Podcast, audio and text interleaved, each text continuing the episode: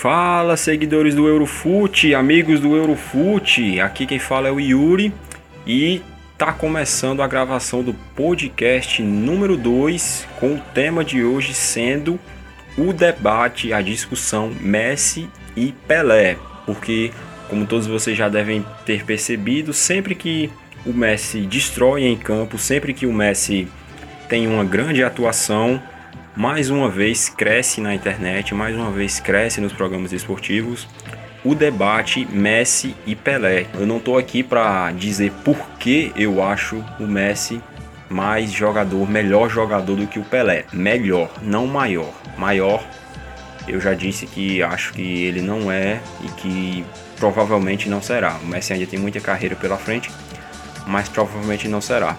O podcast de hoje é mais para debater algumas nuances do debate Messi e Pelé. O que eu acho, o que eu considero errado colocar na mesa e alguns fatores que entram nesse debate, por mais que muita gente não queira que entre. Primeiro, é, eu quero falar um pouco da questão física, porque eu estou aqui com os números de jogos, contando no geral, contando amistosos e contando jogos oficiais, o número de jogos que o Pelé fazia por ano. E eu quero citar aqui alguns para vocês. 1958, quando ele tinha 17 anos, ele fez 68 jogos no ano, contando oficiais e não oficiais. 1959, com seus 18 aninhos, ele fez 103 jogos no ano. 1960, já chegando aí nos 20 anos, ele fez 82 jogos no ano. Em 1961, ele fez 75 jogos no ano. E aí entra aqui em 1962, quando o Pelé teve problemas físicos que inclusive o tiraram de da maior parte da Copa de 1962, que ele mesmo assim acabou fazendo 59 jogos no ano e no ano seguinte mais uma vez 59 jogos no ano. 1964 fez menos, fez 50, esses 50 é o menor número de jogos dessa lista que eu tenho aqui. 1965 ele fez 74 jogos no ano e 1966 fez 51 jogos no ano. Então, de posse desses números, de conhecimento desses números, eu quero fazer a pergunta a vocês. É realmente plausível achar que, mesmo sendo amistosos, esses jogos podem ser considerados tão com o mesmo peso do que os jogos oficiais para se falar dos números de Pelé? Porque, veja bem, Messi, na temporada atual, Messi tem 46 jogos no momento em que esse podcast está sendo gravado. E ele tem sido poupado recorrentemente para o seu físico não desgastar, para ele não estourar, para ele conseguir desempenhar o seu futebol com plena capacidade física. Vocês acham que com a intensidade que os jogos competitivos no futebol atual têm, seria possível um jogador com um físico muito bem cuidado, como é o caso do Messi. Um jogador como o Cristiano Ronaldo, que todo mundo sabe que cuida do físico como ninguém. Qualquer jogador do futebol mundial hoje, seria possível para ele jogar 65, 68 jogos no ano sem se lesionar? Seria possível jogar 100 jogos no ano? Inclusive, sequer tem equipes que jogam 100 jogos, 100 jogos oficiais no ano, seria possível jogar 82 jogos no ano? E aí, quando eu falo isso, eu também estou incluindo amistosos. Vamos, vamos supor que hoje, no futebol atual, também fosse possível ter tantas, datas, ter tantas datas de amistosos assim. Ainda assim, vocês acham que seria possível os jogadores no futebol atual jogarem tantos jogos assim sem se machucar?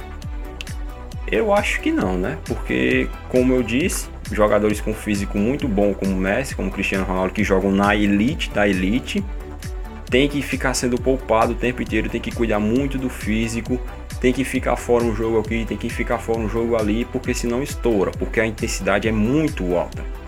Então eu pergunto a vocês, é, é realmente plausível achar que esses tantos jogos que Pelé faziam realmente eram todos jogos do mesmo peso? Realmente eram todos jogos da, da mesma capacidade física, da mesma intensidade, da mesma competitividade que os jogos competitivos que ele disputava, como Libertadores, como o Campeonato Paulista e como a Copa do Mundo? Outro fator interessante que as pessoas adoram colocar na mesa quando se trata do debate Messi e Pelé é o fato do Messi só ter jogado pelo Barcelona. E aí também usam isso como argumento quando vão falar do Cristiano Ronaldo. Mas falando mais especificamente desse lado do debate, eu sinceramente eu não consigo entender como uma pessoa que debate a favor do Pelé no, na discussão com o Messi consegue dar o argumento para tentar diminuir o Messi de que o Messi só jogou no Barcelona, sendo que com o Pelé é a mesma coisa. O Pelé foi jogar nos Estados Unidos no, no fim da carreira já para se aposentar mas a carreira competitiva do Pelé, o auge do Pelé, a glória do Pelé, tudo que ele ganhou a nível de clubes foi no Santos, que até hoje é aquele Santos é reconhecido como o melhor time da história do futebol brasileiro. Para mim, falando pessoalmente da minha opinião, eu acho que isso não, não deveria sequer ser considerado, porque eu não vejo problema nenhum, eu não vejo demérito nenhum em um jogador não sair de um clube. Eu veria demérito se fosse uma situação como, por exemplo, o Messi começou no Barcelona, ganhou tudo no Barcelona e de repente o Barcelona entrou numa curva descendente, não consegue mais competir. E mesmo assim o Messi não sai de lá. Ele está numa zona de conforto em que para ele está tudo bem não competir e ficar no, na, na, naquele clube só por ficar, sem, sem, sem ir desafiar os melhores do mundo, sem tentar ganhar os títulos mais importantes do mundo. Aí eu veria problema. Mas não é o caso. Na trajetória do Messi no Barcelona, ele já teve vários treinadores, alguns ruins, outros muito bons. Ele já teve diversos tipos de companheiros. O Messi, o Messi já formou o time com Ronaldinho, o Messi já formou o time com Eto'o, o Messi já formou o time com Pedro, com Davi Villa, com Ibrahimovic, com Neymar, com Soares, com diversos tipos de jogadores e em todos esses times o Messi sempre esteve lá como titular e como melhor jogador. Sempre, desde sempre, o time joga em torno do Messi. Não é porque o Messi é simpático ou porque o Messi é gente fina, é porque o Messi é o melhor jogador do time e porque o Messi faz o time jogar. Isso é básico no futebol. Todo time joga para o seu craque todos, sem exceção. O Tottenham joga para o Harry Kane, o Chelsea joga para o Hazard, o, a Juventus joga para o Cristiano Ronaldo, assim como o Real Madrid joga para o Cristiano Ronaldo, assim como o Santos jogava para o Pelé. Isso não é segredo para ninguém. Não é como se o Pelé fosse só mais um naquele clube. É, era a mesmíssima coisa do que é o Barcelona hoje com o Messi. O time fazia todas as suas jogadas em função dele, porque ele era o cara do time, o dono do time. E isso se conquista não é com simpatia, não é sendo gente fina, se conquista com poder, se conquista com mérito. Então eu não vejo sentido em tentar diminuir o Messi pelo Barcelona jogar para ele ou por ele não sair do Barcelona, sendo que as pessoas não contextualizam. O Messi está agora a ponto de levar o Barcelona para uma terceira tríplice coroa, sendo que na primeira ele tinha Xavi e Iniesta, na segunda ele só tinha o Iniesta, o Xavi estava lá, mas estava no banco, não era mais titular, era o Rakitic já, e agora ele está a ponto de levar o Barcelona à terceira tríplice coroa, dessa vez sem Xavi e Iniesta. E ainda falando sobre essa questão da, da coerência, eu estava vendo um, um, programa da, da Fox Sports, o Fox Sports Rádio, que eu acho que vocês conhecem, que eles vão fazer uma comparação entre o Messi e o Pelé e colocar uma lista com os dados deles. E aí na lista do Messi tá só jogos oficiais e só gols oficiais. E na lista do Pelé tá os números completos. Eu acho isso desonestidade intelectual.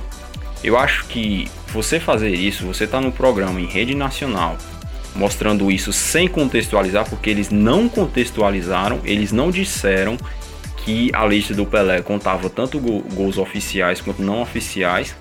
Eu acho isso desonestidade, porque o cara que está assistindo, nem todos vão ter essa informação. Então você passa lá o número aqui. O Messi tem 600 gols, o Pelé tem 1200. Aí o cara que está assistindo vai pensar: nossa, olha que diferença, não tem nem comparação. Por quê? Porque os caras não contextualizam, porque os caras não dão a informação. E isso para mim é desonesto, isso para mim é injusto. E para finalizar aqui, o último fator aqui, a última coisa que eu queria dar um pitaco sobre esse debate Messi e Pelé é sobre a questão do repertório. Porque muita gente gosta de falar logo assim: ah, o Pelé cabeceava, o Pelé era forte, o Pelé chutava com a direita, Pelé chutava com a esquerda, Pelé fazia tudo em campo. Como é que vai comparar com o Messi? Assim, eu, eu nem gosto de entrar muito nesse mérito, porque na minha opinião, se você for tentar colocar isso na mesa, eu acho que puxa mais sardinha pro lado do Messi. Porque o cara pode chegar e falar assim: nossa, então o Messi só chuta com a perna esquerda, o Messi só joga com a perna esquerda, o Messi não sobe uma gilete do chão para cabecear, e mesmo assim o Messi tem quase 700 gols na carreira com 31 anos de idade. Você tá me entendendo? Para mim, isso puxa sardinha pro lado do Messi. Mas para mim, não faz tanto sentido assim você colocar isso na comparação, porque é óbvio que são jogadores de características físicas diferentes, são jogadores que fazem coisas diferentes no campo. Então não tem muito sentido você ficar colocando essas coisas na mesa. Para mim o que faz mais sentido você colocar na mesa são a, é como o cara utiliza essas ferramentas no campo, o que ele faz com, com as ferramentas que ele tem e não quem tem mais ferramentas e não quem tem mais repertório para finalizar. Para mim, se o cara só tem a esquerda e faz 10 e o cara tem a esquerda, a direita, a cabeça, a perna, as costas, o peito e tudo, e também faz 10, qual é a diferença? Mais uma coisa que eu gostaria de falar sobre esse tema é o seguinte: parem de achar que hoje, 2019, a Copa do Mundo é o principal parâmetro técnico do futebol. Parem de achar, porque não é. A Copa do Mundo hoje não é como era no século passado, não é como era na época do Pelé. Na época do Pelé, melhor, as melhores equipes, os melhores jogadores só se reuniam em um só torneio na época da Copa do Mundo, porque eles estavam separados por diversos países e por diversos continentes. Estavam separados entre a América e a Europa e em diversos países, não só em 3, 4, 5, como é o caso de hoje do futebol europeu, e como é o caso de hoje de a América só ter a, parte ruim, ruim entre aspas, do, do futebol, a parte mais fraca do futebol. Hoje, no futebol atual, no futebol contemporâneo, o parâmetro técnico do futebol é a Champions League não tem como você argumentar contra isso. O parâmetro técnico hoje é a UEFA Champions League. Porque me diz qual seleção do futebol mundial que se compara com as potências europeias. Me diz, me diz qual seleção que tem um time que se compara com o Real Madrid tricampeão da Champions, que, que tem um time que se compara com o Barcelona de Guardiola, com o Bayern de Munique campeão da Tríplice Coroa em 2013, me diz, até mesmo com o Manchester City, vamos, vamos pegar esse esse, esse Manchester City do Guardiola, me diz qual seleção que joga um futebol como esse do Manchester City, com tanta qualidade e tão bem treinado. Queira ou não queira, as seleções hoje têm muito pouco tempo de treino. Então o que decide a Copa do Mundo é mais essa questão tática de, de qual técnico vai conseguir mais implementar o seu jogo e a força mental, a força psicológica. Porque tecnicamente o melhor futebol jogado não tá na Copa do Mundo. O melhor futebol jogado tá na Champions.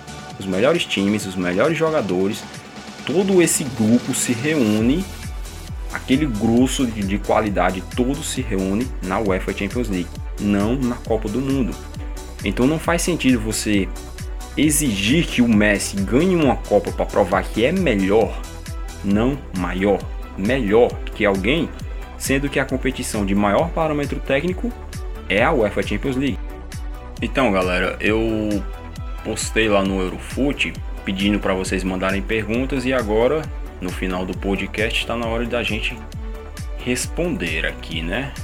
Eu tô, eu tô respondendo uns mais ou menos uns 30 minutos depois de eu ter postado, então quem mandou depois já sabe, né? Não, não vai ter como eu ver.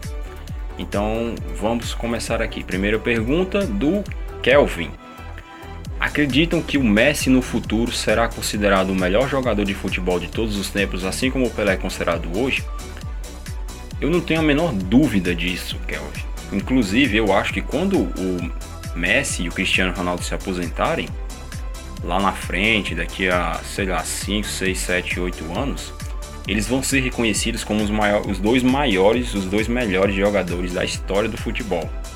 Por mais que, principalmente aqui no Brasil, ainda vai ter uma ala muito forte a favor do Pelé, eu acho que globalmente falando, principalmente na Europa, muita gente hoje mesmo já diz que o Messi é o melhor jogador da história do futebol e quando eles se aposentarem que vocês sabem, quando o jogador se aposenta, o tamanho dele multiplica, aumenta 5, 10, 20, 100 vezes. Então eu acho que eu, eu não tenho dúvida quanto a isso. Próxima pergunta do Pedro. Você acha que o Salah está fazendo a temporada de top 10 melhores do mundo? Eu, eu acho que não, Pedro. Eu acho que o único jogador do Liverpool, os únicos jogadores do Liverpool que eu colocaria no top 10 seriam o Virgil van Dijk, entre os três inclusive, e o Sadio Mané. O Salah eu acho que teve hoje, ele, agora nesse momento ele está numa fase muito boa, mas eu acho que boa parte da temporada ele teve momentos muito ruins, perdeu gols muito importantes que poderiam hoje garantir o Liverpool na liderança da Premier League e sumiu em muitos jogos grandes dessa temporada. Então eu acho que não dá para colocar ele entre os 10 melhores do mundo. Próxima pergunta do Lucas pelo Pelé, você o considera melhor que o Messi, notando que o Messi já tem seis bolas de cinco, né? No caso, seis, seis ainda não. Por tudo, assistência, gol, decisão em campo, título, mesmo sem ver ele jogar. Só para avisar, vai ter muitas mais. Assim, eu não, eu não, eu não considero, Lucas. Eu já disse no começo do vídeo. Eu acho o Messi melhor do que o Pelé. Já falei muito sobre isso. Talvez eu fale mais no futuro, mas esse não é o podcast certo para falar. Próxima do Alvin. Se Messi ganha, ganhasse a Copa de 2014, o povo iria aceitar que ele já é o melhor da história, ultrapassando o Pelé?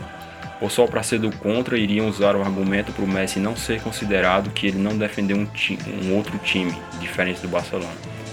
Eu acho que não, Alvin. Eu acho que mesmo se o, a Argentina tivesse vencido a Copa do Mundo de 2014, acho que não iria mudar muito o cenário das discussões atualmente. Iriam continuar utilizando os mesmos argumentos porque queira ou não queira, tem muita gente que debate muito bem o quesito Pelé e Messi, mas a maioria das pessoas trata de uma forma muito ignorante o assunto, tanto para o lado do Messi quanto para o lado do Pelé. Então eu acho que mesmo o fator Copa daria sim uma ajuda no currículo do Messi, mas eu acho que não, não mudaria muita coisa no cenário não. Próxima pergunta do Theo. Se Pelé jogasse nos tempos atuais, teria quantos prêmios de melhor do ano? E se Messi jogasse na época do Pelé, teria quantos prêmios de melhor do ano? Olha, Theo, eu não sei quantos prêmios o Pelé teria se jogasse nos tempos atuais. De iria depender de, de onde ele competisse, provavelmente seria na Europa. E seria muito difícil porque ele iria competir com Cristiano Ronaldo e com Messi que são jogadores que têm números estratosféricos. Assim, é, é um exercício de imaginação muito difícil de fazer. Eu não tenho dúvida alguma de que o Pelé seria jogador elite da elite se ele fosse dos tempos atuais. Mas eu, eu, eu, eu não tem como eu projetar aonde o Pelé chegaria, aonde ele al, al, alcançaria. Porque o fator adaptação, o fator mental, o fator psicológico, o fator físico entra muito aí. Então, eu acho que tecnicamente não tenho dúvida de que ele seria elite da elite, mas aonde ele chegaria eu acho muito difícil se projetar. E a mesma coisa para o Messi, se ele jogasse antigamente, não tem como dizer. Pode ser que o Messi sequer conseguisse se adaptar e sequer fosse jogador de futebol naquela época. pode ser que fosse, fosse bom. Não sei, cara, é muito difícil de projetar isso. Eu, não, eu acho que eu não, não conseguiria fazer uma projeção adequada. Próxima pergunta do Don John. Atualmente vivemos um momento único com domínio europeu nas Copas, ganharam as últimas quatro Copas. O único time da Europa que che... o único time da América que chegou na final foi a Argentina com o Messi. Acredite que isso terá um grande peso na história? Acho que você deve estar perguntando assim no sentido de o Messi ter conseguido fazer a Argentina chegar numa final de Copa em uma época que só os europeus têm conseguido chegar. Eu acho que não, Don John. Eu acho que isso não vai ter peso nenhum na história, não. As pessoas sequer falam disso. Para falar a verdade, normalmente quando falam sobre o Messi na Argentina, as pessoas tendem a ser muito fechadas, ter a visão muito fechada. O Messi já fez muita coisa pela Argentina, já teve atuações absurdas, já foi eleito melhor jogador de Copa América, já foi eleito melhor jogador de Copa do Mundo, já, já tem números absurdos, é o maior artilheiro da história da seleção argentina, mas as pessoas só olham para o título, as pessoas só olham para o resultado, as pessoas não olham para o desempenho, então eu acho que isso não terá peso nenhum na história, não, sinceramente. E continuando aqui, a próxima pergunta do Vitim. Depois de Messi e Pelé, quem tem tudo para ser o próximo deus do futebol? Eu acho que o Kylian Mbappé. Eu, eu no começo eu achava assim que o Dembélé também teria, mas o Dembélé é muito frágil fisicamente. Sinceramente, eu acho que ele vai ter uma carreira parecida com a do Marco Reus. Se, se continuar assim, o cara não consegue ter uma sequência, tem um talento absurdo, mas sem sequência física no futebol hoje em dia, dificilmente você consegue ser alguém. Mas o Mbappé, o cara, o cara é um cavalo. O cara, além de, de fazer muito gol, de ter um faro de gol absurdo, uma inteligência muito boa de movimentação, ele tem um físico absurdo. O cara dá duas passadas, ele percorre 10 metros, tem uma velocidade absurda, um desmarque absurdo. Imagina quando esse cara melhorar na finalização, né? o que ele vai se tornar. Já tem quase 100 gols aí com 20 anos de idade. Eu acho que o Mbappé tem tudo para marcar uma época. Próxima pergunta do Pedro. Você acha que o Messi seria reconhecido como o melhor de todos os tempos se jogasse na época do Pelé? É aquilo que eu falei agora. Eu não, eu não consigo fazer essa projeção de Messi na época do Pelé, de Pelé na época do Messi. Sinceramente, eu não, sei, eu, não sei se tem muito fundamento tentar imaginar isso. E última pergunta do Anê, ou a Anê, eu não estou vendo direito se é homem ou mulher. Você acha que se o, seu, que se o CR7 vencer a Nations League, vai influenciar para definir o vencedor do The Best e da bola de ouro? Eu acho que não, né? Eu acho que não vai fazer diferença nenhuma. Eu acho que nem a Copa América, que é um torneio mais importante do que a Nations League, vai fazer alguma diferença na eleição do The Best, principalmente porque a, Nations League são só dois jogos, você entende? São é, a semifinal e a final e como eu disse, futebol de seleções sequer é o principal parâmetro técnico. Eu acho que sinceramente não vai ter muita diferença e eu acho que a essa altura já está quase que fechado, né? Acho que vai ser Messi, Virgil van Dijk e algum jogador do Manchester City, o Raheem Sterling ou com o Nagüero, mas eu acho que a, a chance principal é do Raheem Sterling. Mas do jeito que as coisas ocorrem, eu, eu não duvido que o Cristiano Ronaldo apareça no top 3 da FIFA ou da France Football, porque como eu disse anteriormente no outro podcast, tem muito voto automático, muito voto automático para o Messi, para o Cristiano Ronaldo nessas eleições. Então, o Cristiano Ronaldo definitivamente não merece estar entre os três melhores, mas eu não duvidaria se ele aparecesse. Então é isso, galera. Já falamos aqui o que tinha para falar, já respondemos todas as perguntas.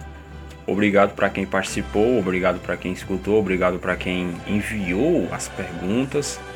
E semana que vem tem mais podcast falando da UEFA Champions League, falando dos finalistas e dos, do, dos últimos dois jogos, né, da semifinal na Holanda e da semifinal em Enfield, na Inglaterra. Até lá então. Valeu!